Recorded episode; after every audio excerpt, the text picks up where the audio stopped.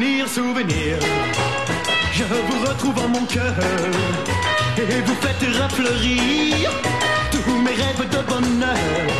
Je me souviens des soirs de danse. jour contre Bonsoir à tous, chers camarades auditeurs. Bienvenue à l'écoute de Méridien Zéro et à l'écoute plus précisément des chroniques de la longue vue. Beluga euh, euh, à la barre ce soir, à l'animation plutôt d'ailleurs, euh, en compagnie toujours de Maurice. Salut Maurice. Bonsoir à tous, chers auditeurs. On se retrouve donc pour euh, continuer et poursuivre, et j'allais dire même conclure notre petit microcycle hein, sur les déceptions, avec, euh, avec euh, aujourd'hui deux cas d'hommes politiques, hein, puisque je rappelle, hein, pour ceux qui ne l'auraient pas écouté, le numéro 5 des chroniques de la longue vue était consacré à la manif pour tous. Euh, donc là, on a voulu aborder dans ce numéro 5 finalement une aventure, j'allais dire, un petit peu sociétale, quasi collective, hein, euh, et une espèce de déception, euh, euh, j'allais dire générale, hein, euh, aussi bien par les participants que par ceux qui ont cru, pas cru. Enfin bon, on, voulait aborder un fait sociétal en tout cas. Ça a été fait avec la manif pour tous. Et là, maintenant, on, rentre dans ce qui se fait. avec ce numéro 6, on rentre dans ce qui se fait vraiment, dans ce qui est, je crois, la, quintessence hein, de la déception politique, à savoir tout simplement la trahison, la trahison politique, voilà, avec deux personnages, donc, donc Nicolas Sarkozy euh, pour la France, et euh, parce que nous sommes européens, bien sûr, euh, on n'allait quand même pas oublier nos, camarades transalpins avec Matteo Salvini. Donc nous aborderons dans un premier temps Nicolas Sarkozy et dans un second temps Matteo Salvini. Mais avant ça, il, nous faut bien quand même justifier euh, ce choix euh, arbitraire forcément. Hein.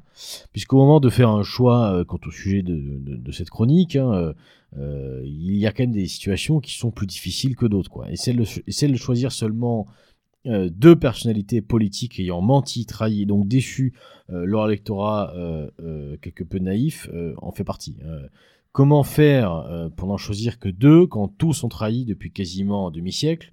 Et il vaut mieux ne pas s'intéresser de trop près à la Troisième République ou euh, sinon on finirait par croire que c'est la structure, hein, la structure même républicaine qui est mauvaise, mais cela euh, euh, nous ne le permettrons évidemment jamais.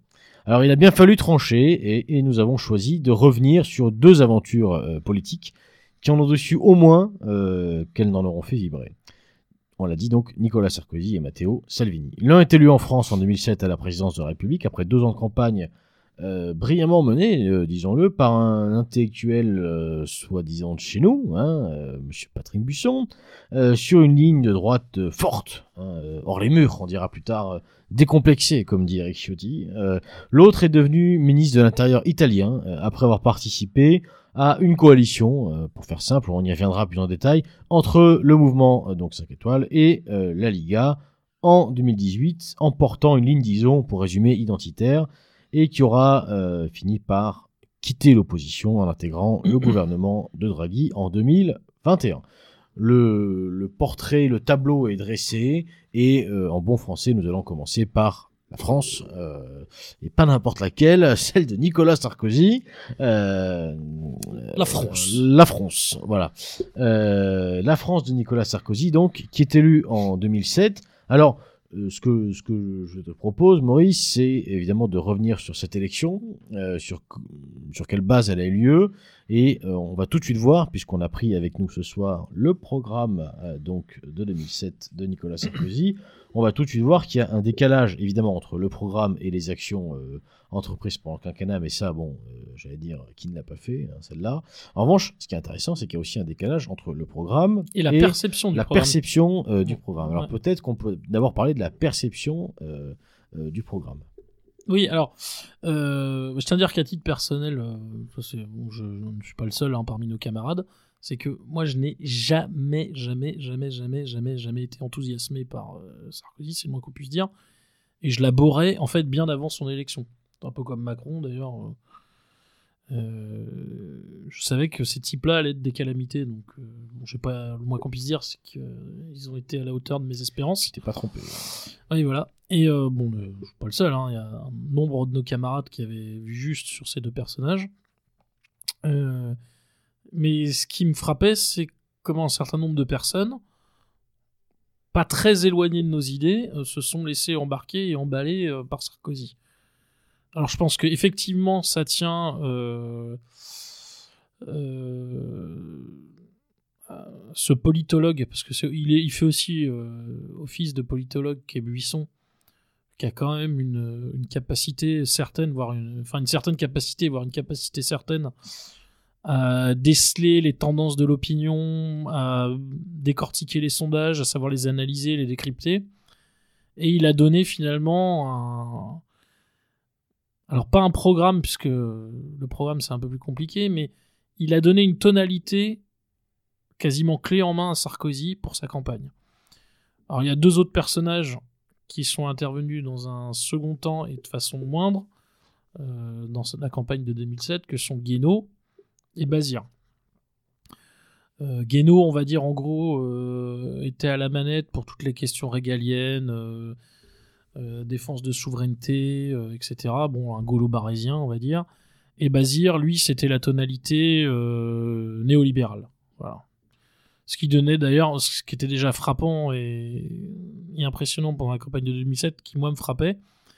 À l'époque, j'avais 26 ans et je le notais régulièrement. C'était les, les aspects qui pouvaient paraître contradictoires dans les discours. En fait, on pouvait quasiment deviner quel passage avait été écrit par Guénaud et quel autre par Bazir. Et en fait, en chef d'orchestre, euh, ou en tout cas en éminence grise, il y avait Buisson. Voilà. Euh, quand on avait vu son dont Sarkozy était capable déjà à Bercy et Place Beauvau, euh, j'étais encore plus étonné à l'époque qu'on puisse s'emballer pour Sarkozy dans nos milieux. Mais malheureusement, ce fut le cas pour certains. Alors, dans une précédente chronique consacrée au TOCE de 2005, tu disais que euh, globalement, le soir de la victoire du non, Oui. le seul homme politique à avoir Qui avait euh, pris la mesure du- la tendance c'était lui. c'était lui justement. Tout à fait, ouais. Et donc tu plaçais en fait quasiment euh, le début de la campagne euh, Ouais, tout à fait. potentielle, Ah ouais, ce soir-là. exactement. Alors à partir de là, comment est-ce que Sarkozy et son équipe ont, ont fait pour euh, créer une image euh, tellement forte dans l'opinion que elle en est venue à cacher le programme? Parce qu'en fait, il y avait un hiatus entre le, discours. euh, et en cela, il a été aidé notamment par les médias qui lui étaient opposés.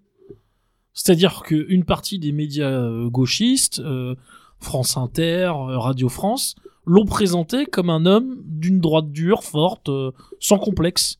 Finalement, ils ont roulé pour lui. Parce que c'était très exactement ce qu'un certain nombre de Français souhaitaient déjà à l'époque, en se disant on ne va pas voter pour Jean-Marie Le Pen parce que ces gens-là euh, ne mangent pas de ce par-là. Euh, et puis il y a le petit quant à soi bourgeois euh, dont on parle souvent à cette antenne. Donc euh, ah non, pas voter pour l'homme de Montretout. Par contre, un homme qui nous semble avoir vaguement le même discours et le même programme, alors que ce n'était déjà absolument pas le cas, bah, on va glisser un butin pour lui. Et en fait, les médias ont vraiment euh, y compris les médias qui lui étaient opposés, j'irais bien surtout les médias qui lui étaient opposés, lui ont rendu, euh, lui ont rendu un fier service, lui ont rendu celui-là. Finalement, un des seuls, euh, un des seuls médias d'opposition à Sarkozy qui a tenu un discours logique, cohérent et raisonné raisonnable sur qui était Sarkozy réellement, hormis, bon, je veux dire dans la presse amie, hein, je mets la presse amie à part, c'était le journal Marianne magazine Marianne, qui lui effectivement ne sombrait pas dans le gauchisme. Il disait voilà, bon, euh, il pointait du doigt l'atlantisme forcené du personnage. Euh, D'ailleurs, dont on en verra euh, l'illustration à travers le retour dans le commandement intégré de l'OTAN, par exemple. Je rappelle quand même qu'il aimait se les définir lui-même comme Sarko l'américain auprès des États-Unis quand il était reçu par, euh, par Bush et Cheney aux États-Unis. Il se présentait comme Sarko l'américain même un de ses opposants qui deviendra ensuite un de ses ralliés, qui, sera même un de ses ministres, euh, le Yago, euh, le perfide euh, Éric Besson, qui parlera de lui au début comme d'un néoconservateur français, d'un néoconservateur américain, pardon, un passeport français. On peut dire aussi, je sais pas si tu te souviens, il y avait une tonalité très très pro-libérale dans le discours de Sarko à l'époque. Euh, il y avait une proposition, euh, notamment de subprime à la française, juste avant la crise de 2008, hein, quand même. pendant la campagne de 2007, il fait la promotion de subprime à la française. C'est les prêts immobiliers garantis par l'État. Voilà, notamment. donc euh, dans, dans un projet évidemment de faciliter l'accès à la propriété immobilière.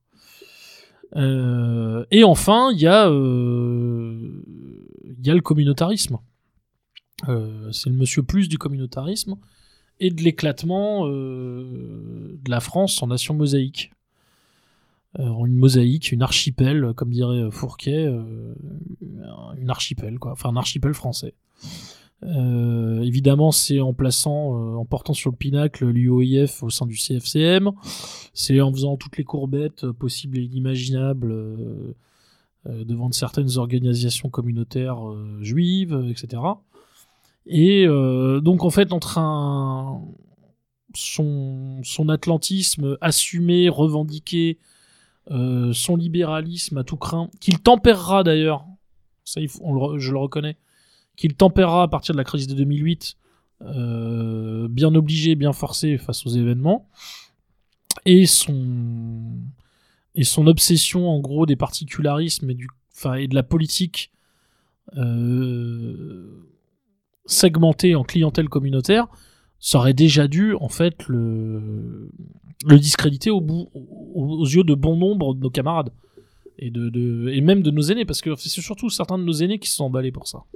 Oui, il y a une somme aussi de déclarations publiques. euh, on peut faire allusion au Karcher, Karcher, à euh, la gestion de Villers-le-Bel. euh, Voilà. Je crois que c'est 2005 aussi, hein, les euh, émeutes. euh. à Villers-les-Belles, c'est un peu plus tardif. Mais il y a les émeutes surtout euh, quand il est ministre de l'Intérieur. les- euh, Il y a Clichy-sous-Bois, l'événement Clichy, du ouais, pardon, ouais. l'événement du, du transformateur. Donc il y a quand même cette idée, en gros, d'une espèce de, de, de, de droite forte et, et aussi d'un espèce d'homme un peu voilà paternaliste euh, qui dans l'opinion publique, c'est ce qui se défend à l'époque. Oui, puis la fameuse formule, Euh, vous en avez assez de cette racaille, je vais vous en débarrasser, etc. Voilà. euh, et en fait, quand, quand on regarde le programme, alors là encore, hein, c'est des morceaux euh, choisis arbitrairement. Donc, d'aucuns pourront dire qu'on a pris ceux qui nous arrangeaient. Peut-être que c'est vrai au demeurant, mais enfin, ceux, qui le souhaitent peuvent très facilement le lire en entier. Euh, je vais en prendre quelques-uns. Donc, à, à la rubrique, par exemple, emploi, on a créé un contrat de travail unique à durée indéterminée à droit progressif.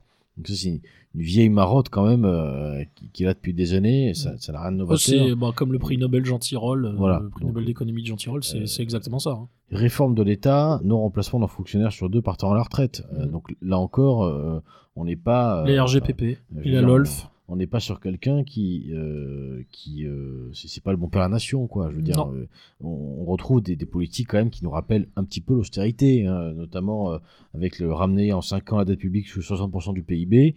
Enfin, c'est un petit peu ce qu'on nous promet quand même. Les critères de Maastricht. les critères de Maastricht, entre autres. Mm. Euh, famille et logement, alors là on s'amuse. Hein. Discrimination positive fondée sur les critères sociaux. Bon, euh, je crois que ça se passe de tout commentaire. Hein, pour le, le- c'est ça le Karcher. euh, Je, Mm. je vais bien te karcheriser. Enfin, euh, objectif euh, zéro SDF dans deux ans. Bon, ça je l'ai noté pour l'anecdote. Ouais, Jospin l'avait fait aussi. hein. Euh, En 2002, euh, pendant sa campagne, Jospin nous l'avait tenté. Macron l'a tenté. Zéro aussi, SDF, euh, zéro SDF dans 5 ans. Macron l'a tenté en 2017, d'ailleurs Ouais. ça, ça a allègrement marché. Euh, étendre les allocations familiales aux familles avec un enfant. Bon, euh, là encore, euh, euh, pourquoi pas. hein. Pas de mariage, mais une union civile pour les couples de même sexe. Quand on sait que le Pax existait déjà, on se demande bien ce qui, ce qui, ce qui comptait inventer, parce qu'évidemment, ça ne l'ont pas fait. Réforme des lois sur la laïcité, euh, l'État pourra participer à la formation et au financement des cultes. Donc ça, En gros, l'idée était de, bon, puisque c'était surtout la question de l'islam, c'était d'organiser un, un régime. Il n'a pas pu vraiment le faire, mais il avait dans l'esprit un régime concordataire avec l'islam, ils ont, ils ont d'ailleurs calqué euh, sur le modèle de l'Alsace-Moselle. Euh, l'UMP a euh, terminé d'achever d'ailleurs la question de l'identité.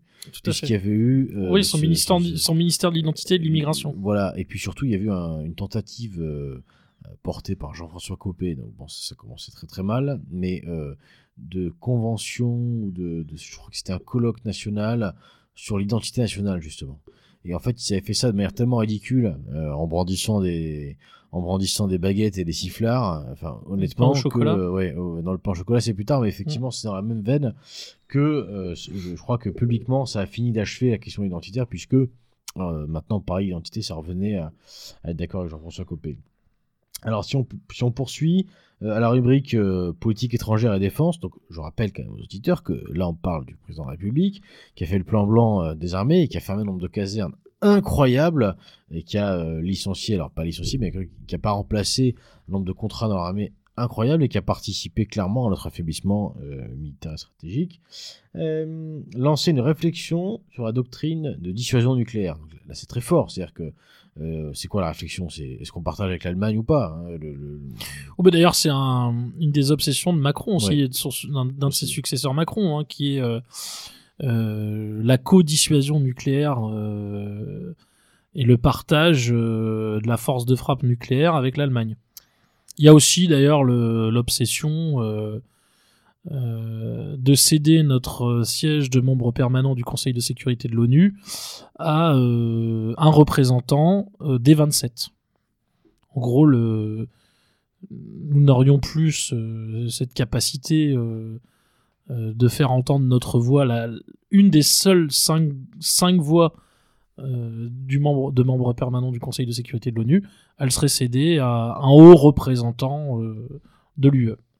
C'est quelque chose qui revient régulièrement, ça oui, aussi. hein. qui aura probablement lieu.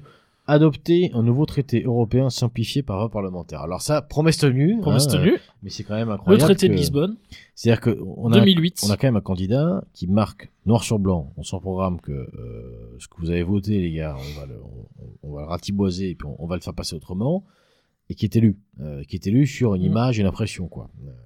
D'ailleurs, ce qui était fascinant, c'était que Royal et Sarkozy, qui étaient les deux finalistes 2007, étaient deux partisans du oui. Alors que les Français avaient voté à 55% pour le non. Alors, rendons quand même euh, César qui est à César, au rayon environnement, hein, euh, euh, maintenir la production d'énergie nucléaire pour limiter le rejet de gaz à effet de serre. Bon, euh, Ça, on pourra pas lui reprocher. on hein. peut pas dire que, on peut pas dire qu'aujourd'hui ce soit pas regrettable que cette proposition n'ait pas été suivie. Poursuivi, ouais. Alors, on l'a dit, donc euh, quelle était son image un petit peu avant les élections, on l'a dit, euh, comment il l'a cultivé, on l'a dit aussi. Son programme, ses promesses, on vient de les voir, donc il y a déjà un premier décalage, c'est-à-dire que... euh, on- Et d'ailleurs, je sais pas si tu te souviens de l'artifice, l'artifice langagier utilisé par par les tenants du traité de Lisbonne. Il parlait d'un mini traité Là, en, en l'occurrence, dans le programme, le terme c'est traité simplifié. simplifié. ouais. Comme on est un peu bête, euh, voilà, Mm. on va simplifier les On va choses. simplifier les choses. Euh, alors ma- maintenant, rentrons dans le, dans le réel, dans la réalité de, de ce qui s'est passé pendant ce quinquennat.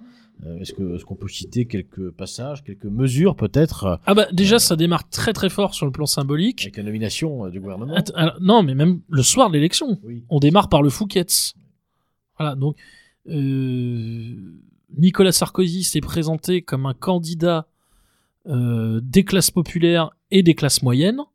Donc ça passait des ouvriers en passant par euh, même une partie de la fonction publique, les artisans, les commerçants, euh, les patrons de PME, TPE. Première soirée, Fouquet's. Et euh, le week-end qui suit son élection, sur le yacht de Bolloré, avec son ex-femme de l'époque, donc Déjà. la fameuse Cécilia, Déjà et Bolloré. Rachida Dati, donc leur maîtresse à tous les deux. Bolloré déjà. Bolloré déjà. Donc bon, sy- symboliquement, de toute façon, ça a été ensuite euh, le, le footing avec Barack. euh, Enfin bon. euh, Oui, avec le t-shirt NYPD, ouais. Voilà. Ouais, il est PD, je ne sais Le- plus. le- c'est- le même problème à la fin. Voilà. Le- le- L'entrevue avec Poutine, euh, si on reste dans les symboles diplomatiques, Ah oui, oui. Euh, euh, assez, assez mythiques, hein, euh, on n'a jamais vraiment su Euh, S'ils étaient sous, mais ils, si- s'ils ont picolé. ils se si, diraient que non, euh, en fait, apparemment, il aurait été humilié par, euh, par Poutine euh, lors de Voilà, leur mais entrevue. euh. Il y a tellement de rumeurs sur Poutine en ce moment que C'est difficile de démêler Euh, le vrai du faux. voilà, ça, ça- ça peut très bien être une rumeur des, des- des- des grands fans de, de- de Vladimir. euh, Le plus probable étant que. Oui, c'est vrai que l'église de, Kremlin, le Kremlino- de Kremlinologie en France, comme voilà, je l'appelle, euh, a tendance à mettre cette anecdote en avant euh, Voilà. pour le on saura jamais vraiment ce qui est passé. Ce qu'on peut dire avec pour louer euh, leur, euh, leur leur grand chef. Ce qu'on peut dire avec certitude, c'est que euh, globalement, on est très très loin du temps où le tsar de Russie, Pierre le Grand, était impressionné par la tenue des souverains français. Ça, c'est sûr. Voilà. Quelle que soit la, la réalité. Donc, si on reste dans, les symboles, il y a aussi les les tentes, les tentes, les libyennes. Euh, Ah oui, oui, avec euh, Kadhafi, on Ouais. sait tous comment il Euh, terminera. euh, voilà. et donc, Par l'intermédiaire de la DGSE, d'ailleurs, envoyé par La Nicolas guerre. Sarkozy. La- donc la guerre en Libye, on peut en parler Ah. rapidement avec Ah bon. le sauveur de l'humanité quand même, savoir le grand Bernard. Le grand Bernard, voilà. euh, Et si on rentre dans le concret maintenant des, des- des réformes politiques, il y a eu bon, la réforme constitutionnelle, Le traité de Lisbonne, le traité de Lisbonne, le retour dans le haut commandement intégré de l'OTAN, qui est quand même euh, un point euh, capital aussi. hein, le démantèlement de l'armée française. démantèlement de l'armée française, euh, la RGPP, la révision générale des politiques publiques, qui accélère le démantèlement des services publics, euh, la T2A, euh, je crois que c'est à cette époque-là, c'est quand Bachelot est ministre de la Santé qui met en place donc la tarification à l'acte.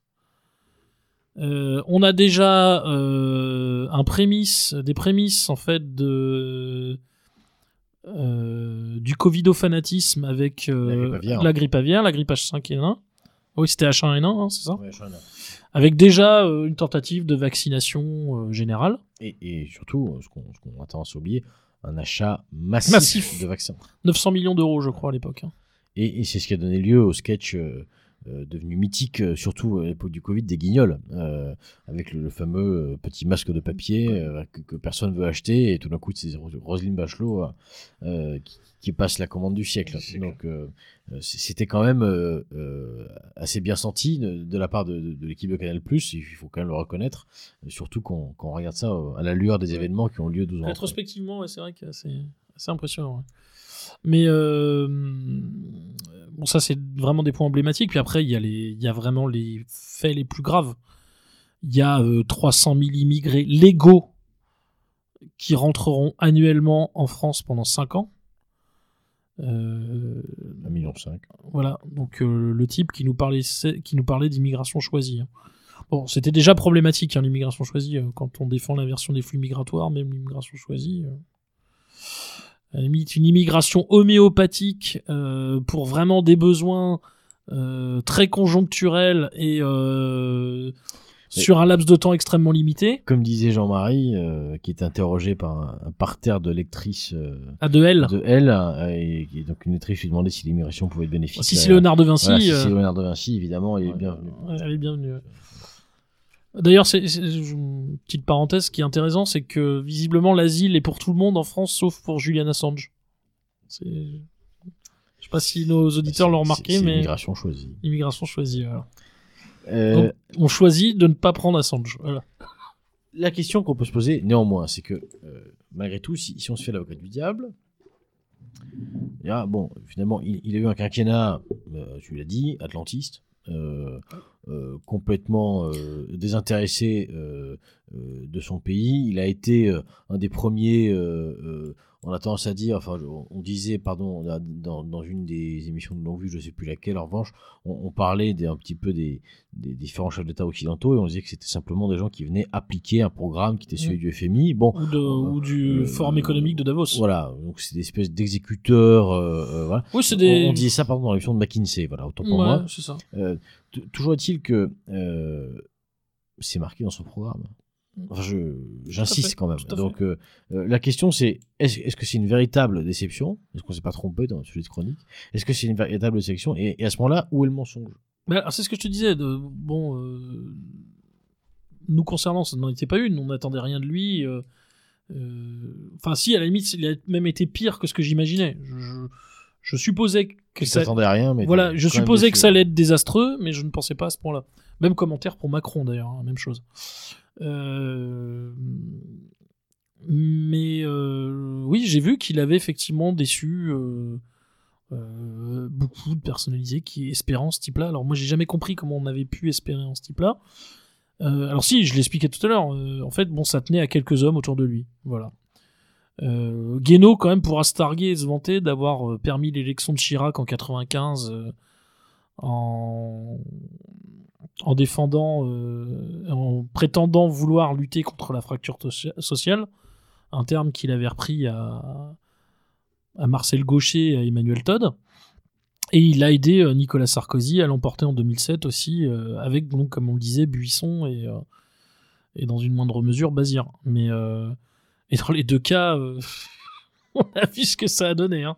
Gu- Guénaud, qui d'ailleurs, euh, bon, euh, avec tout le, le mal qu'on qu'on lui connaît, qu'on vient de citer, qui, qui, je trouve pour le coup est assez hum, surprenant euh, dans ses positions euh, concernant la, la guerre en Ukraine. La guerre en Ukraine, puisque, oui, bien sûr. c'est un des Il, il a une position équilibrée. le seul que j'ai entendu dernièrement dire que ça serait quand même bien d'arrêter de vouloir aller absolument jusqu'au bout, jusqu'au bout, Mm. jusqu'au bout, et que peut-être que s'asseoir autour d'une table serait un. Bah, en un gros, il, défend la seule position qui est aujourd'hui euh, raisonnable, c'est-à-dire euh, proposer une initiative de paix et des négociations. hein. Ouais. Des pourparlers de paix. C'est mais bon, il faut quand même le dire parce que c'est effectivement le, le, le seul. C'est euh, suffisamment rare pour être souligné. ouais.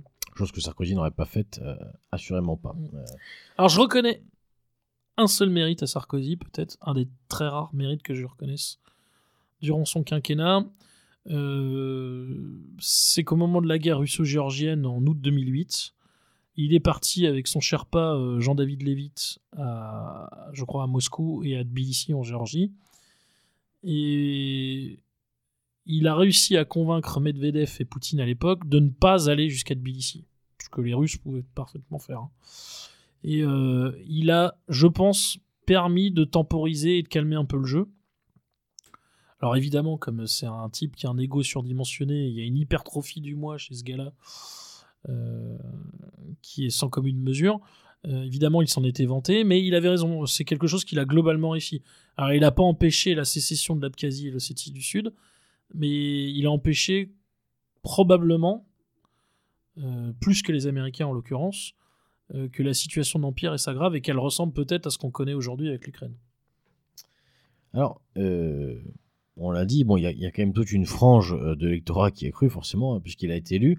Est-ce qu'on peut s'intéresser un petit peu à ça, essayer de comprendre euh, quels ont été les, électeurs euh, Ah, pour moi, un ressort psychologique évident qu'il y a eu. Alors là, pour les électeurs de droite, c'est qu'en fait, ils avaient, dans leur esprit, hein, même s'ils se sont trompés, ils avaient la possibilité de voter Jean-Marie Le Pen sans voter pour Jean- sans, Jean- sans voter pour Jean-Marie Le Pen. Euh, C'est-à-dire, on n'aura pas la culpabilité euh, de voter pour Jean-Marie, mais tout en votant pour le programme de Jean-Marie, ce qui n'était absolument pas le cas. hein, confère euh, ce que tu nous as lu tout à l'heure. Mais comme je le disais, voilà, la présentation médiatique faisait que pour beaucoup, Nicolas Sarkozy était un Jean-Marie Le Pen bis, un Jean-Marie Le Pen à peine édulcoré, mais qui était présentable et acceptable. Alors, euh, est-ce qu'on peut dire que les leçons de, de- cet épisode ont été tirées? Puisque, grosso modo, si on devait résumer l'épisode Sarkozy, c'est quelqu'un qui est élu sur une image plus que sur une réalité, une réalité qui n'est même pas dissimulée, disons-le quand même. hein. Le programme est public quand même. Donc bon, euh, c'est que le programme personne ne s'intéresse et on retient l'image. Bon.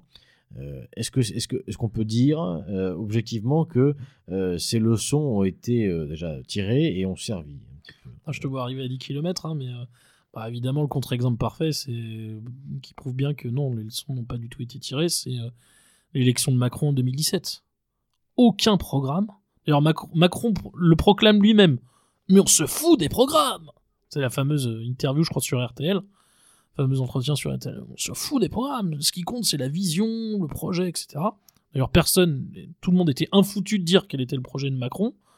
À part Pensée Printemps, hein, souviens-toi, Pensée Printemps. On avait eu le droit à la rupture tranquille aussi avec Nicolas Sarkozy en 2007. La rupture tranquille. Euh, là, là, on avait pensé printemps. Bon, bah, et ça a parfaitement fonctionné aussi avec, euh, Macron.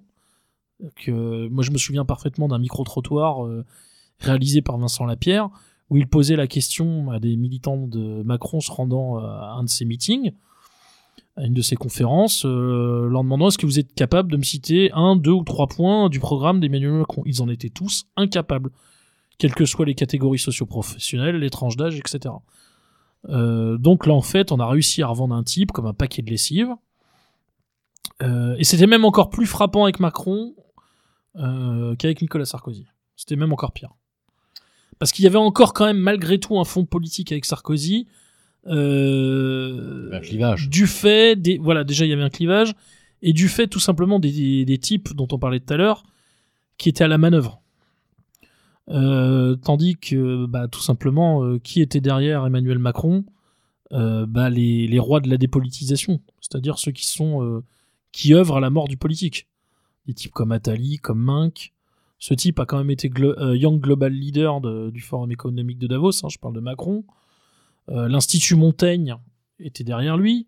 Effectivement, Sarkozy a un parcours comme il, il a été maire, Voilà. il s'est mis en scène avec Urban Bomb, enfin je veux dire, Voilà. il, il a un parcours un peu classique. un peu il a plus été classique. parrainé, Voilà, un peu plus euh. Balladur, Il a- euh, Pasco Chirac, avant, Pasco avant. Pasco avant, ouais. Mm. Donc eff- effectivement, on est on est vraiment sur un apparatchik de droite. euh, Voilà. euh, Et, disons que c'est quasiment ontologique aussi la trahison chez Sarkozy. L'épisode baladurien en veux dire qu'il a 95 ça le prouve bien. Ah, lui, le petit français de s'en mêler. Ah oui, tiens, on l'a oublié ça aussi, euh, cette, euh, cette mise en avant du métissage. Euh, le métissage obligatoire aussi, je crois que c'est le discours de Palaiso. Le discours de Palaiso où il fait en gros une ode au métissage, mais c'est même pas une ode au métissage, c'est une injonction au métissage. C'est-à-dire que nous irons vers une société métissée, et en gros, il explique nous irons de gré ou de force. Ce qui explique aussi, par exemple, le projet de discrimination positive. Et ce qui explique aussi, d'ailleurs, l'ouverture à, à la diversité euh, dans son gouvernement, notamment à travers le cas, euh, les cas Dati et Ramayad. pour, pour essayer de conclure un petit peu sur euh, Nicolas Sarkozy, on, on peut quand même dire qu'après un, un- un double, un, double, un double mandat de, de Jacques Chirac, bon, euh, qui, qui a eu son lot de saloperies bien entendu, mais qui globalement, surtout les dernières années, était marqué par une espèce d'encéphalogramme plat euh, à échelle politique. Et des affaires. Euh, et des affaires, bien sûr. Euh, Sarkozy a été un, espèce d'accélérateur euh, qui a vraiment propulsé, euh, dans tout le mauvais sens du terme, hein, le pays dans, son siècle. Hein. Mm. Je crois que les rares erreurs qu'il n'a pas commises, en fait, c'est euh, lié à son entourage. Par exemple, il nous a beaucoup moins engagés dans la guerre en Syrie que ne le fera Hollande, parce qu'il a été retenu par Claude Guéant et Gérard Longuet, qui, ont tout fait pour le dissuader de suivre les Turcs, les Américains, les Britanniques euh, dans la tentative de renverser Bachar el-Assad, ce que François Hollande ne fera absolument pas, notamment avec Fabius. Donc c'est une des seules erreurs qu'il n'a pas commise, et il ne l'a pas commise euh, grâce à ces deux personnes que je viens de citer, qui ont aussi leur lot de gros défauts, mais en tout cas là là-dessus euh, ils avaient raison. Et euh, mais il y a aussi un autre point qu'on a oublié de citer qui est quand même capital. Je veux dire qu'il a cocufié ses électeurs quasiment euh, d'entrée de jeu, hormis l'épisode du Fouquet, c'est du haut de Bolloré, c'est l'ouverture à gauche dans son gouvernement, avec euh, la nomination emblématique de Kouchner au Quai d'Orsay, qui était quand même euh, Kouchner, et puis j'ai oublié son nom, mais il y avait aussi une. ah, une la Fadela Amara, Voilà, Fadela Mara. euh, des, mi-putes mi-soumises. Voilà, mi-soumise. Voilà. Donc, non, mais effectivement, dès le début, mais on, voit bien quand même le, danger de l'image euh, en politique et toute sa puissance aussi. Et pour le coup, là-dessus, Sarkozy aura été un, cas d'école. Ouais, tout à fait. Alors c'est toujours compliqué hein, parce que le... La compétition est très élevée, mais euh, quel fut le pire président de la Ve République? Alors il y a un très gros match entre Giscard, Sarkozy et Macron. Euh, alors certains vont me dire comment tu peux pas le mettre Hollande? Bah, Hollande était tellement insignifiant.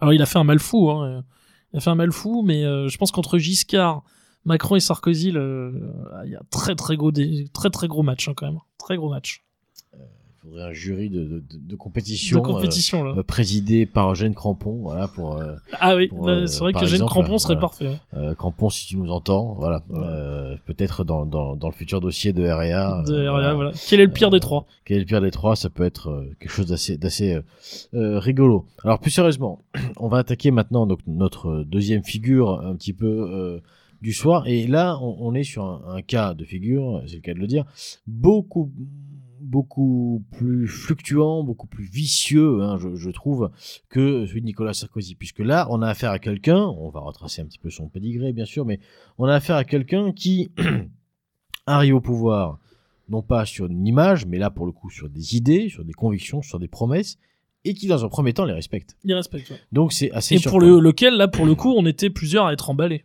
Et euh, moi le premier. Enfin, et le pareillement. premier, je sais pas, mais en, tout- en Pareillement, tout cas, ouais, ouais. assez emballé. Alors évidemment, on veut parler de Matteo Salvini. Alors quelques rappels, euh, pardon, d'ordre chronologique hein, euh, et, et, d'ordre biographique.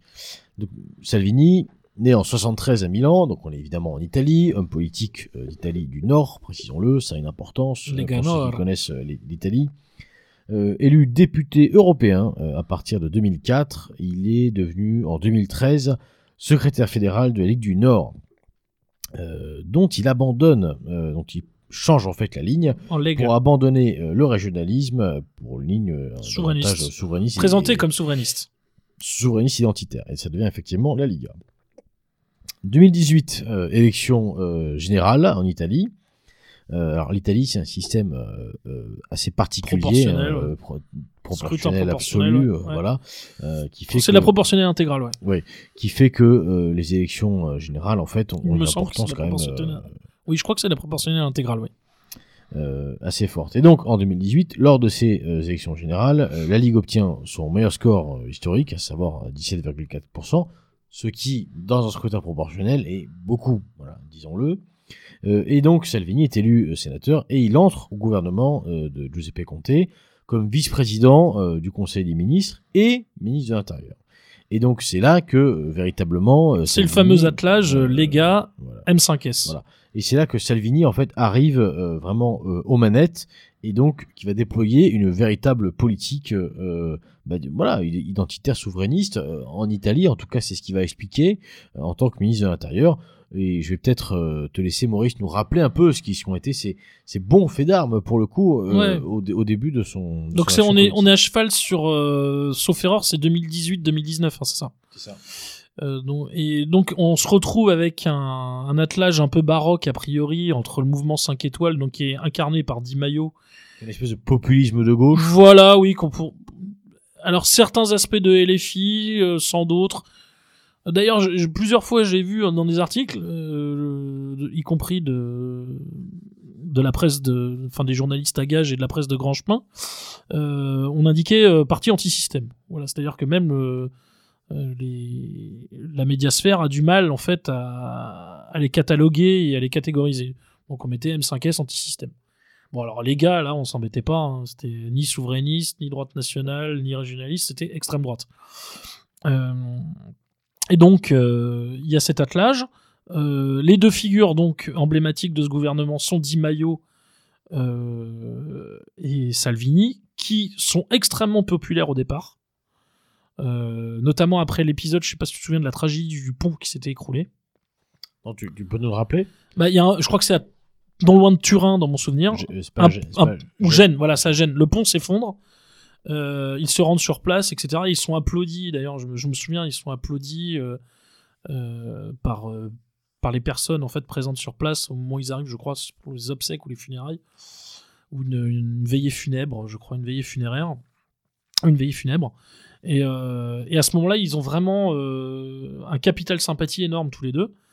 Et euh, au fur et à mesure des mois, la Lega, les intentions de vote en faveur de la Lega ne cessent de monter. Parce que parallèlement à cet épisode, entre autres, du pont de Gênes, il y a surtout Salvini qui s'est lancé dans un véritable bras de fer euh, avec des passeurs, des clandestins et euh, des ONG qui viennent récupérer euh, des migrants, notamment subsahariens, le long des côtes libyennes qui passent par la Libye, puisque le verrou libyen a sauté grâce, ou plutôt à cause de Sarkozy, notamment avec la guerre menée en Libye pour le compte notamment du Qatar, de Bernard-Henri Lévy qui a touché 9 millions d'euros lui-même du Qatar, et euh, tout simplement pour faire oublier aussi euh, comment Kadhafi avait financé sa campagne en 2007. Bref, parenthèse.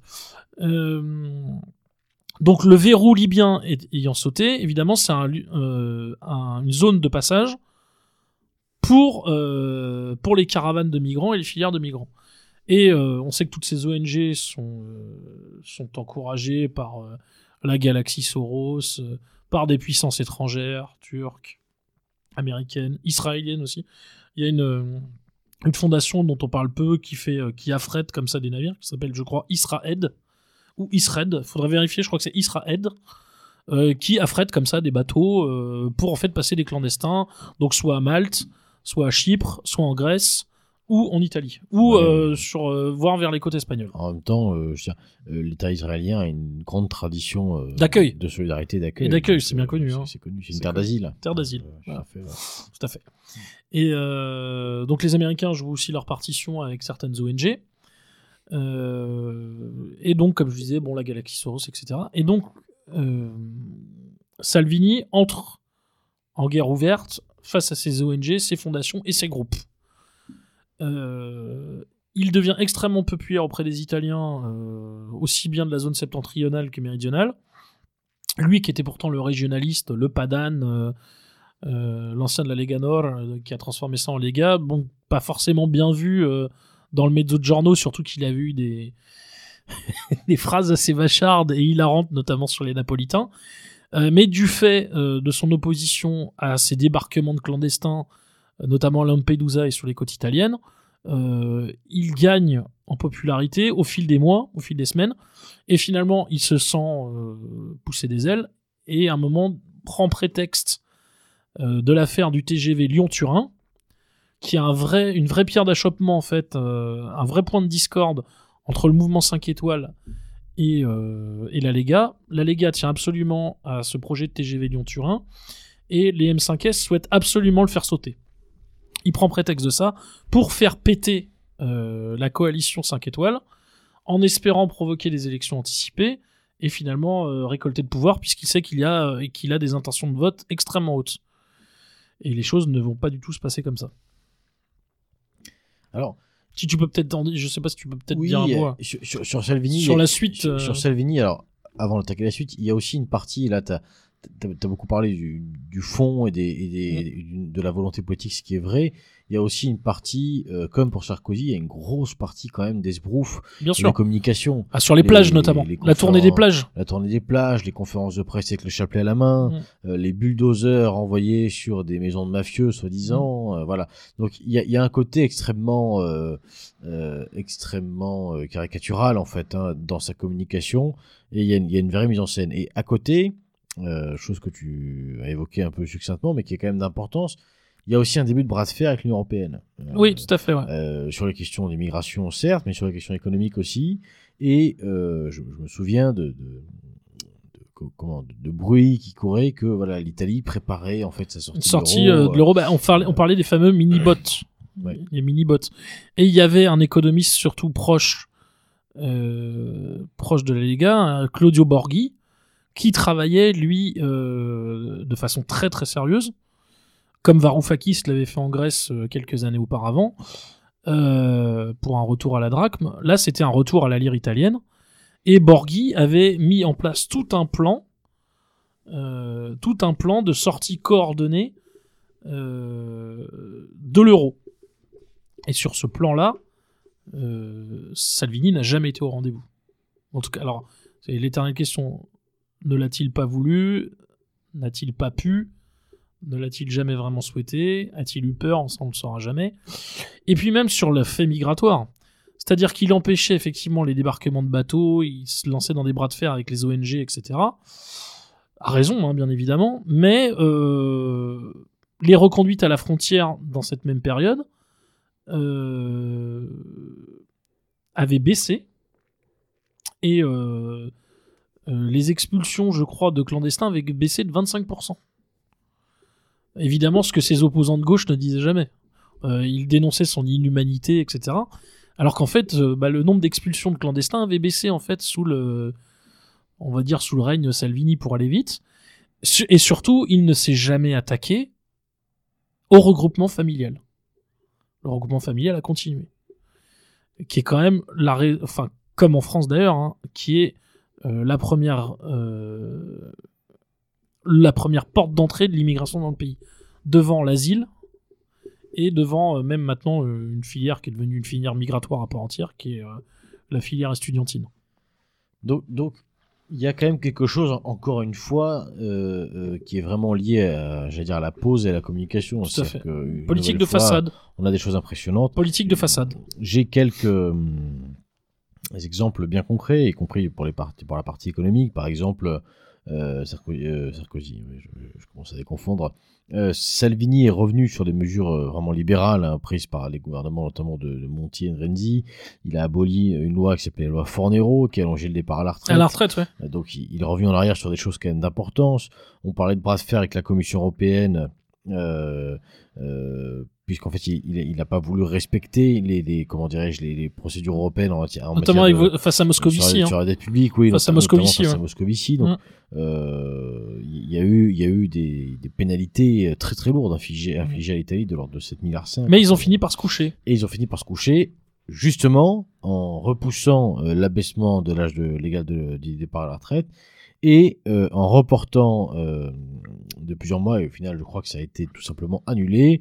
Euh, c'était une mesure qui était, pour le coup, souhaitée par le, par le M5S, c'était le revenu universel. Ah, le revenu universel, ouais. Mm. Qui, me semble-t-il, n'a jamais été Je- remis. Ouais, euh, revenu universel et citoyen. ouais. Et je crois que d'ailleurs, alors il y a eu aussi le, le- le- il y avait plusieurs points de désaccord importants entre les, les deux parties.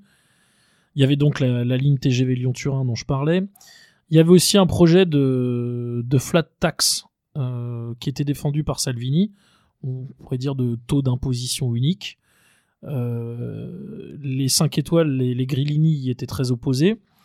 Euh, il y avait aussi un autre point de désaccord important, c'était le, donc le revenu universel. Et surtout, Salvini, lui, avait toujours dans un coin de la tête, parce qu'il reste malgré tout, je pense, au fond de lui-même, un régionaliste et un autonomiste. Pas indépendantiste, hein, je pense qu'il n'est plus indépendantiste, mais autonomiste, j'en suis certain. Euh, Il reste quand même très attaché à un régionalisme fiscal et un fédéralisme fiscal. Et ça, évidemment, euh, ça mettait très en colère les, les Grillini.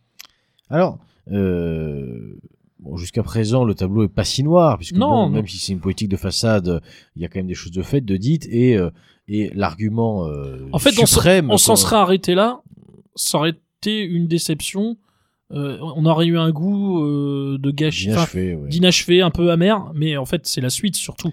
Et la suite, parlons-en, euh, puisque donc, euh, tu l'as dit, euh, avec un excès de confiance, euh, Il espère des élections anticipées. espère des élections anticipées qui n'arriveront tout simplement pas, euh, et donc ils vont le rayer un petit peu de la carte du gouvernement et qui vont le faire basculer euh, dans l'opposition.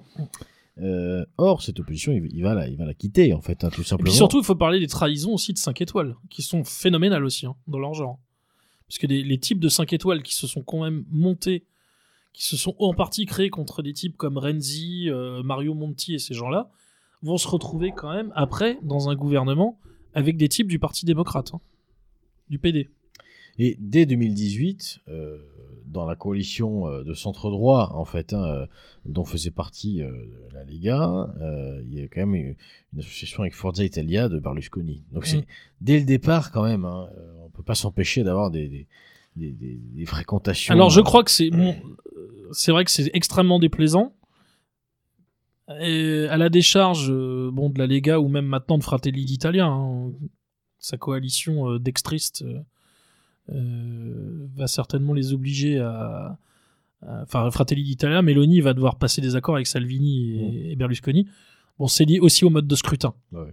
On ne peut pas en fait euh, faire l'impasse sur ce genre de coalition et d'entente et d'apparentement. Alors c'est évidemment quand on voit ça, on se dit Ouf, Berlusconi quoi encore, Alors, encore quoi, Euh, ce qui est intéressant, c'est que en 2021, donc, encore. hein. euh, en pleine pandémie de, de Covid-19, euh, Matteo Salvini euh, et son parti évidemment, hein, qui, qui l'engage, vont apporter leur soutien à un personnage dont je vais te laisser Maurice nous décrire un petit peu les temps et aboutissants, euh, à savoir Mario Draghi. L'abominable Mario Draghi, alors ancien président, euh, ancien directeur de la BCE, de la Banque Centrale Européenne, ancien de chez Goldman Sachs.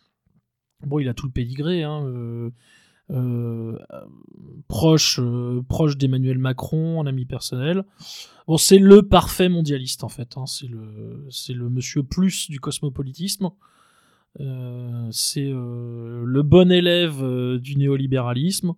C'est le bon élève euh, de la soumission de l'Europe euh, aux intérêts états-uniens. Euh, et c'est euh, l'homme de l'austérité globalement euh, pour les Italiens. Comme l'avait été Monti avant.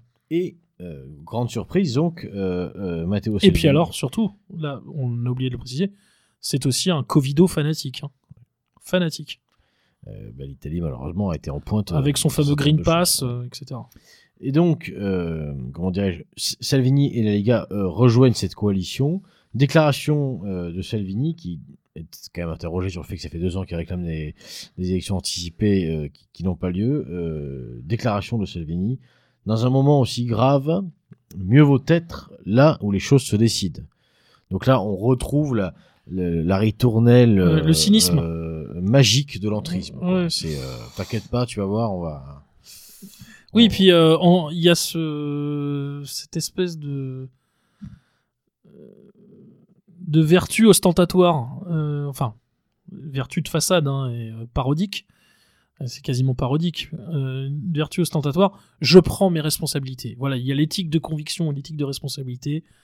Je me, enfin, je ne laisse pas aller à l'éthique de conviction. L'éthique de responsabilité est importante. Euh, je n'aime pas Mario Draghi, mais je vais participer pour le bien de l'italien et de la péninsule. Voilà, en gros, c'est ça. hein. Voilà. Et donc, euh, in fine, euh, les, comment les membres de la Lega et Salvini en tête n'obtiendront que des sous-secrétariats d'État. C'est magnifique parce qu'en plus de ça, on les méprise. On les humilie, ouais. on, on les humilie. Alors. Mais le- la soupe est bonne. La soupe est bonne, exactement. Ce qui est, peut-être euh, plus ennuyeux, euh, puis si on continue un petit peu euh, pour finir d'expliquer, j'allais dire, c'est cette petite trahison. euh, en fait, la Ligue a complètement infléchi euh, certaines de ses positions. On se croirait vraiment au Front National. euh, et maintenant, elle est par exemple en faveur du maintien de l'Italie euh, dans euh, l'Union Européenne. Et euh, c'est alors certains disent que c'est une espèce de de, de retour un petit peu aux sources, hein, avec la- de ce Oui. que disait déjà la Ligue du Nord, avec un côté L'autonomisme. euh, l'autonomisme, mais bon, euh, c'est c'est l'Euro- l'Europe des régions, quoi. hein, c'est Mm. c'est- bon. euh, D'un autre côté, on peut quand même y voir une, une soumission simplement pleine et entière. hein, voilà. Je crois qu'il y avait eu un. Il faudrait, faudrait retrouver, retrouver les dates exactes. Donc, c'est en 2019. Euh, donc, quand le torchon commençait déjà à brûler entre Di Maio et. Euh, Di Maio qui a largement trahi aussi, lui, les engagements de 5 étoiles. hein. Euh, D'ailleurs, qui a fondé son propre mouvement qui s'appelle Ensemble pour le futur. Enfin, bon. Déjà, le, le- le titre est déjà. le, le nom du mouvement est déjà, est déjà vomitif en soi. Alors que dans l'histoire, il y a quand même des partis qui ont démontré qu'avec deux mots dans le nom du parti, on faisait les choses assez, assez, assez incroyables. Tout à fait. Revenons-en Revenons- quand même sur. euh, compliqué d'envoyer. Euh, revenons-en sur. euh, Oui, ce que je disais, oui, donc le... là où le torchon brûlait, c'était notamment autour de la... la nomination de Van der Leyen à la tête de la présidence de la Commission européenne. Salvini, lui, était vent debout contre, et je, je crois que les 5 étoiles avaient fini par céder. Et, et Salvini avait parlé, en gros, et là, il avait il n'avait pas nécessairement tort pour le coup, d'une démission en rage campagne et puis d'un d'un abandon et surtout d'une trahison au profit des intérêts allemands euh, contre les intérêts italiens.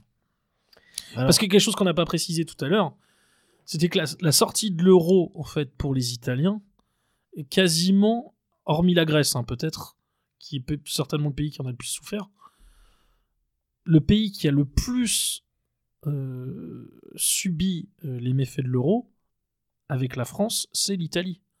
Ça a contribué à détruire une partie de son tissu industriel, de son maillage de PME, PMI, de, de petits commerces.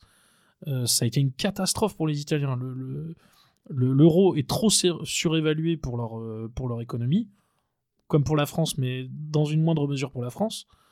Euh, vraiment, une économie qui a souffert de l'euro, c'est bien l'Italie. Donc, lui qui se présentait comme héros du peuple, et qui d'ailleurs avait une popularité énorme, donc il aurait pu se permettre de prendre certains risques. Un peu comme d'ailleurs euh, Tsipras, euh, après le référendum, aurait dû refuser le mémorandum, euh, puisqu'il avait en plus l'onction du peuple grec après le résultat du référendum. Bah, ces deux hommes ont abandonné. Ils, ont, ils, ont, ils ont capitulé. Ils ont capitulé. Alors, les conséquences, euh, parce que au- autant pour euh, le cas de Nicolas Sarkozy, bon, il y a des conséquences euh, liées à une déception électorale, c'est-à-dire qu'il y a une- peut-être une génération qui dégoûtait du vote, mais ça c'est peut-être pas plus mal. Il y a une autre génération qui bêtement va suivre son maître jusqu'au bout, donc bon, voilà.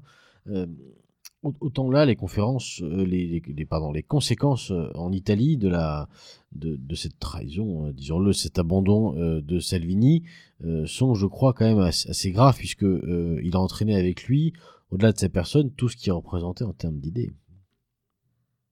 Bah, on peut même dire un mot, hein, c'est que Gabriel Adinolfi, que, que nos auditeurs connaissent bien, avec Polaris, avait donné euh, un programme clé en main sur l'immigration aux équipes de Salvini et à la Lega.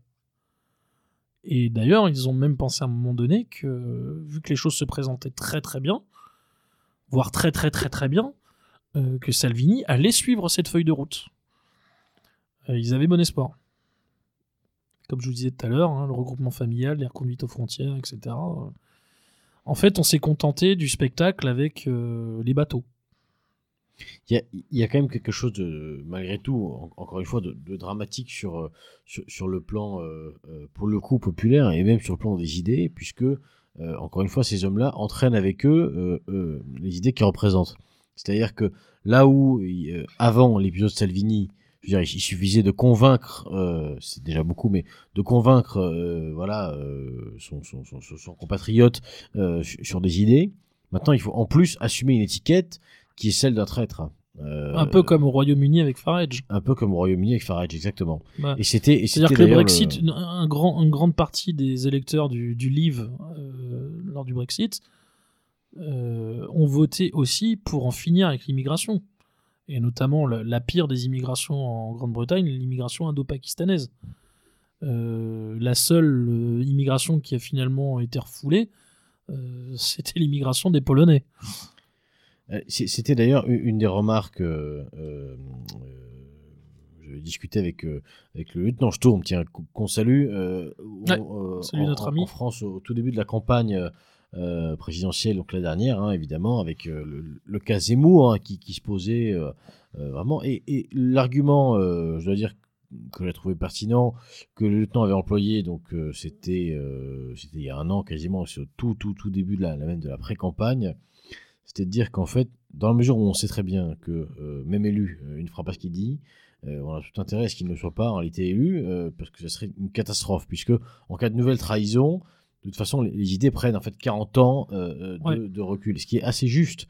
Et euh, peut-être que la, la leçon la plus intéressante qu'on peut tirer de, de ce qu'on vient de dire là, à propos de Salvini et du coup de Tsipras aussi, c'est que, comme tu le disais, on a deux bons hommes euh, qui sont élus ou qui arrivent au pouvoir Qui ont l'onction du peuple. sur des idées, qui ont effectivement euh, la, la légitimité la plus forte qu'on puisse avoir euh, démocratiquement, que personne ne conteste, chose que euh, certains hommes d'État réputés euh, forts euh, n'ont jamais eu. Par exemple, bah tiens, un type comme Poutine, que tout le monde adore, enfin, dans, dans certains milieux, pour le coup, tout le monde sait très bien que les élections sont bidons et que, je veux dire, entre lui et. euh, Ils ont et, prêt à caution, et- dirons-nous. voilà, bon, oui. Ou dans la légitimité euh, incontestable. voilà. Et qu'entre lui et globalement un président africain, la, la légitimité du pouvoir est la même, quoi. Faut- faut- faut pas. Bon, là, on parle de deux hommes qui sont clairement légitimes dans leur rôle pour engager leur pays et pour engager la, la souveraineté de leur pays qui, comme tu le dis, abandonnent, Capitule. ouais. capitulent. Alors, euh, on- Face à la menace, hein, je, je la sous-estime pas non plus. hein. pour Salvini, euh, j'aimerais quand même qu'on s'arrête là-dessus et qu'on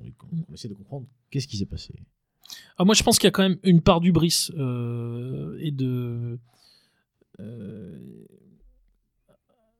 je, dois reconnaître, bon, c'est mon épouse qui, des semaines avant, me disait le fait que Salvini monte si haut, si vite, si fort, et que finalement ils prennent tellement en popularité par rapport à son allié M5S, ça va finir par poser des problèmes. Elle l'avait vu, euh, je dois reconnaître, elle l'avait vu bien mieux que moi.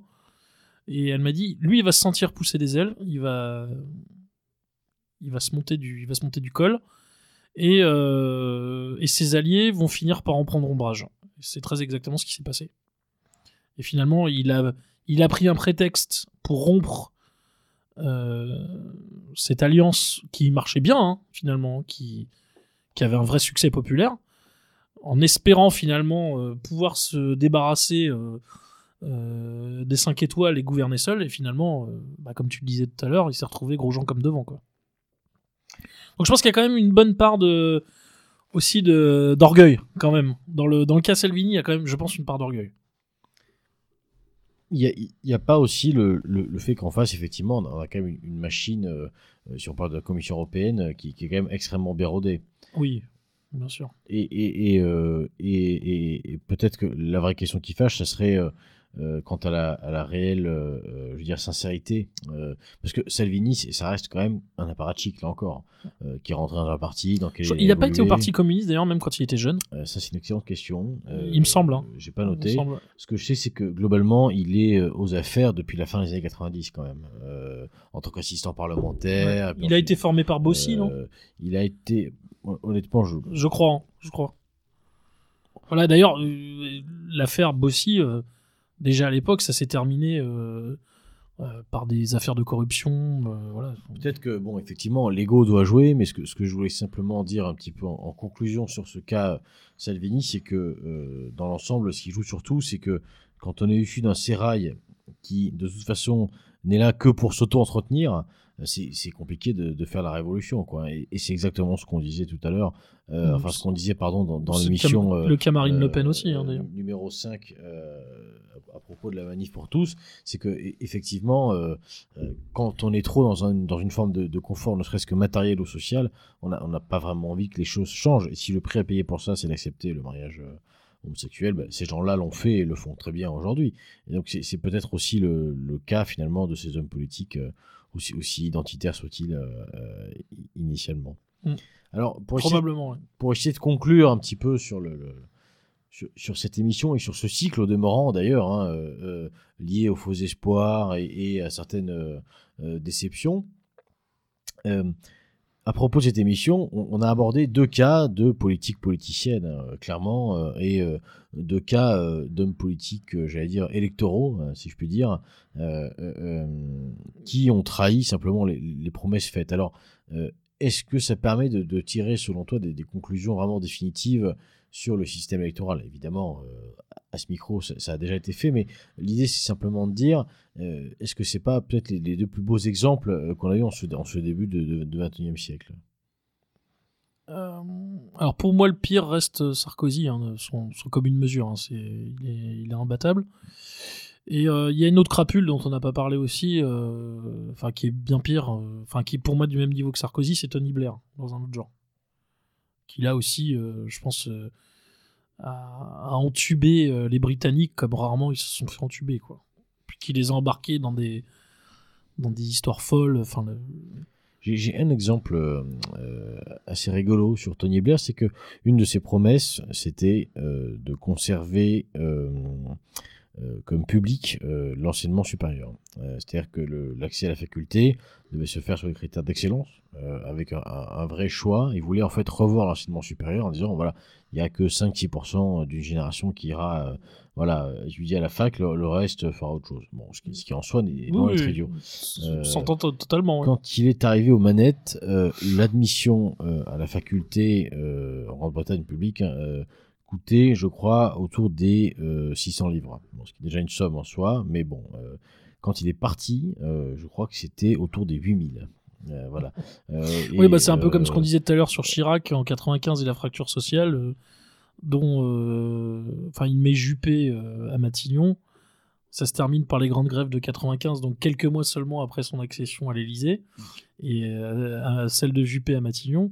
Et on, je me rappelle qu'il y a aussi dans, le, dans la foulée une augmentation de la TVA. Donc, euh, de, de fait, effectivement, on, juge un arbre à ses fruits, et les deux arbres que nous avons, euh, eh bien, euh, regardés ce soir ont quand même donné des fruits euh, pourris, voilà, disons-le. Et euh, alors, pourquoi? Il faut quand même qu'on dise un mot, euh, Maurice, avant de se quitter. Pour, pourquoi avoir fait ce cycle sur les sur les faux sur les faux, sur les faux espoirs Il s'agit pas, euh, enfin, il faut quand même préciser que euh, que c'est pas par mélancolie ou Non, par. euh, Bah, déjà, c'est pour se méfier de enfin pour rappeler notamment nos plus jeunes auditeurs à se méfier de l'électoralisme. On l'a déjà dit mille fois à ce micro. avec des exemples, c'est toujours mieux. Quand même. Voilà, on l'a déjà dit mille fois à ce micro, mais il faut vraiment être méfiant vis-à-vis de l'électoralisme, qui n'est qu'un outil. Voilà, on l'a déjà dit. On n'a jamais d'ailleurs dissuadé ou empêché des camarades de se présenter à des élections ou à militer euh, pour euh, une municipalité, je sais pas, des cantonales, peu importe. Mais voilà, c'est un outil parmi beaucoup d'autres. Et ça, ne doit absolument pas être l'alpha et l'oméga euh, enfin de la vie politique et militante. Voilà, de la vie militante. Avec euh, avec ces, deux émissions, donc sur la manif pour tous et euh, sur nos deux hommes politiques du soir là, euh, on a brossé finalement euh, euh, deux pans un petit peu des sirènes euh, faciles, hein, accessibles à tout militant, à savoir effectivement l'électoralisme et j'allais dire la manifestation d'envergure. Je crois que ces deux grands mythes, malgré tout le travail qui peut être fait effectivement à ce micro, mais euh, dans bien d'autres endroits aussi, euh, dans plein de bons journaux. euh, malgré tout ce travail-là, je, je crois quand même que l'hystérie collective euh, qu'a connue la famille de pensée avec la dernière campagne présidentielle, Mm. euh, eh bien, démontre assez bien que ces, ces mythes-là sont encore plus que vivants. Et, et là, on a deux, belles preuves, deux belles illustrations que de toute façon, euh, aucun des deux ne fonctionnerait et ne fonctionne Ouais. aujourd'hui. Puis on voit le résultat aussi souvent euh, de ce genre d'emballement euh, pour tel ou tel candidat. euh. Moi, je l'ai pas caché hein, ici, je l'ai dit à ce micro euh, plusieurs reprises. J'ai voté Eric Zemmour, voilà, euh, sans regret, sans hésitation, mais voilà, je me suis contenté d'aller voter. Voilà, j'ai pas milité, j'ai pas été tracté pour lui parce que voilà, ni l'envie ni le besoin, puis ça me semblait complètement hors de tout propos par rapport à, à la, à la tonne de problèmes que nous avons autour de nous. Est-ce qu'il faut faire qui me semble autrement plus urgent que le vote Mais je l'ai vu, hein, des camarades, y compris de de l'équipe communautaire Paris, euh, du Soleil se lève, que je salue euh, bien amicalement. Voilà, j'ai vu des, des amis qui sont beaucoup trop, à mon avis, euh, engagés dans cette campagne. Finalement, la déception est immense pour, pour certains. Quand je les lis, j'ai l'impression de, de- de lire en fait un, un amoureux déçu. Enfin, j'ai l'impression de voir une déception amoureuse comme Mais- un, conjoint, enfin un ancien conjoint y conduit quoi. Il y avait, il y avait quand même Un un, amant de, conduit. il y avait un phénomène de supporterisme. Oui, euh, voilà, qu'on voit souvent, mais ouais. on le voit même dans d'autres cas. Alors là, c'est plus grave à mon avis, euh, euh, dans le cas de pour des concernant des, des dirigeants étrangers. Alors là, ça me paraît encore plus aberrant. Oui, D'ailleurs. oui. Ça me paraît encore plus aberrant. Oui, parce que c'est quand même pas basé.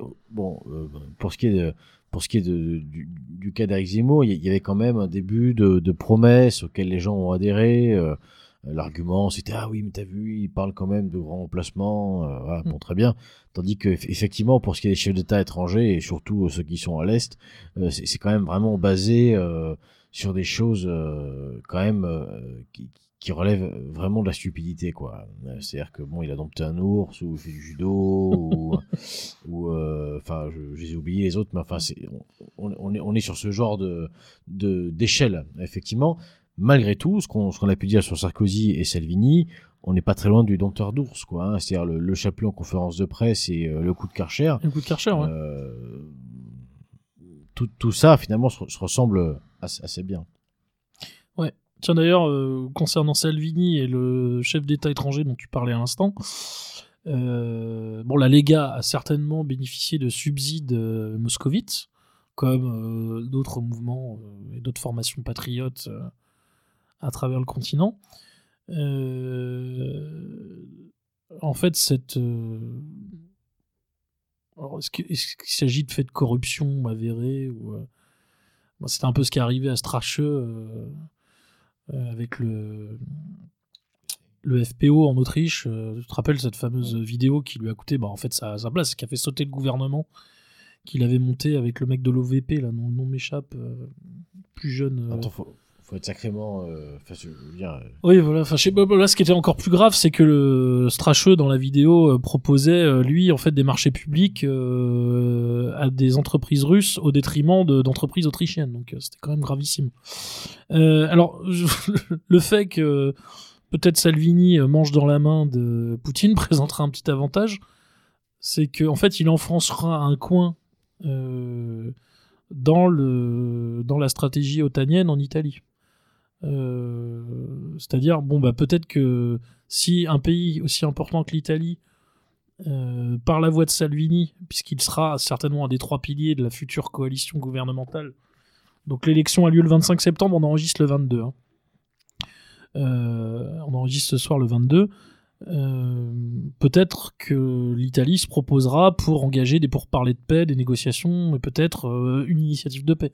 Donc, malgré la corruption, parfois même la corruption peut présenter des avantages. C'est ce qui est, ce qui est, c'est ce peut-être, qui est euh, triste à dire, mais Ce, ce qui est peut-être euh, aussi le, finalement le plus triste à constater, c'est qu'on on a vraiment l'impression euh, puisqu'on parle de, de, de politique étrangère, on a vraiment l'impression que globalement, le seul choix qui, qui nous est proposé, c'est vraiment celui du maître. hein. C'est ça, un maître. Euh, voilà. Alors t'es plutôt Moscou, t'es plutôt Washington. Eh bien, nous, chers auditeurs, ce n'est pas un maître que nous voulons, c'est un destin. Un pour, destin. euh, ouais. Pour euh, comment dirais-je, pour paraphraser ce, ce cher euh, Ernest Van Salomon. Von Salomon. Chers auditeurs, merci euh, de nous avoir suivis, d'avoir, j'allais dire, pour ces deux numéros, on peut le dire, d'avoir supporté, eh bien, que nous vous racontions les faux espoirs, parce que c'est pas forcément que les nôtres. D'ailleurs, c'est pas les nôtres du tout intégralement.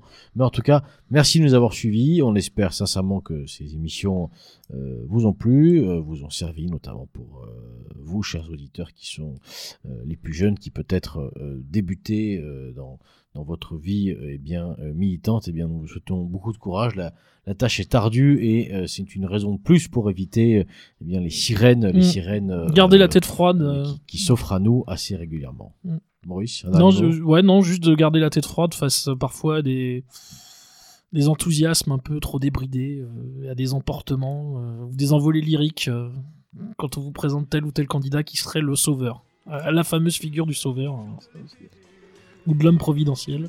En tout cas, lui, c'est pas un sauveur, mais il nous régale toujours à la fin des émissions. Et on vous laisse maintenant, chers auditeurs, profiter de sa douce voix. Bonsoir. Bonsoir.